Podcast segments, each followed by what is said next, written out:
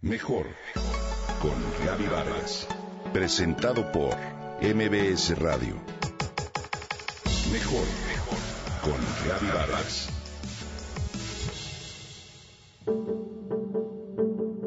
Subir una montaña puede parecernos algo divertido o un castigo de la Inquisición.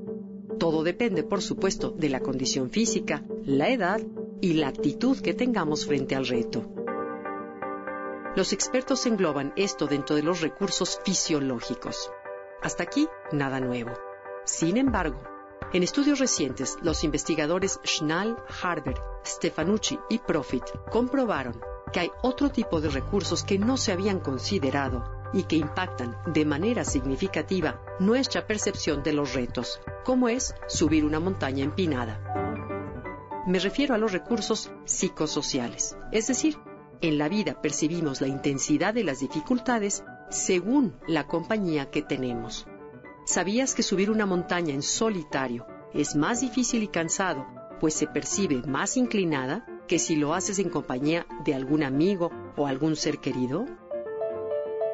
No obstante, este efecto que se comprueba en los estudios cambia de acuerdo con la duración de la amistad, el cariño o el lazo de unión que exista.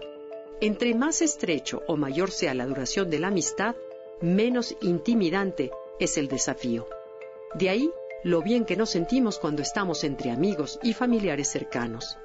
De manera paralela a lo anterior, se ha demostrado que la soledad tiene los efectos contrarios.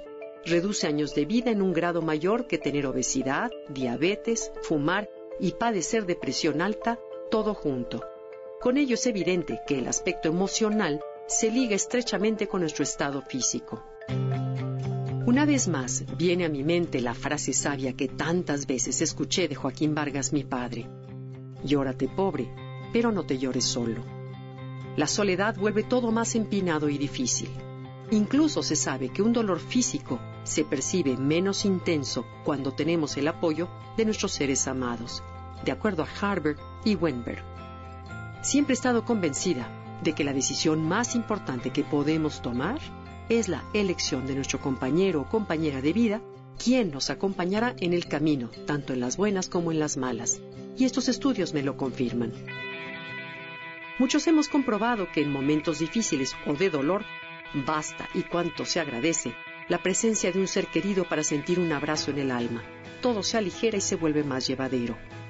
Me parece increíble que en otro estudio realizado por los mismos científicos con un grupo de personas se mostrara que con el solo hecho de pensar en algún amigo o familiar querido, la montaña se percibe menos inclinada que si se piensa en una persona neutra o en alguien que nos cause disgusto. Entonces, no es una metáfora afirmar que la energía negativa pesa. Es literal.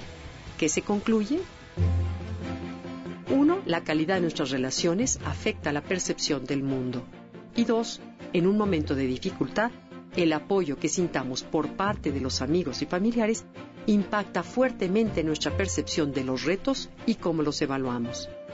Además, los vínculos afectivos promueven la salud, ya que aligeran el estrés y con ello toda una serie de padecimientos, desde una gripe hasta algo más grave. Otro factor importante en la percepción de un momento difícil o de un reto son las mascotas. Su presencia durante un periodo de estrés o enfermedad reduce nuestra reactividad cardiovascular y quizás sea así porque son compañeros que no juzgan y solo nos quieren. Por si fuera poco, tener buenas relaciones disminuye la necesidad de recurrir a un psiquiatra, nos hace dormir mejor, reír más, arrugarnos menos y padecer menos trastornos gastrointestinales.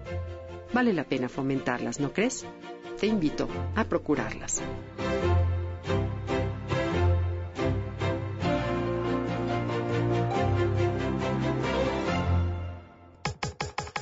Comenta y comparte a través de Twitter. Gaby-Vargas. Gaby-Vargas. Mejor con Gaby Vargas. Presentado por MBS Radio.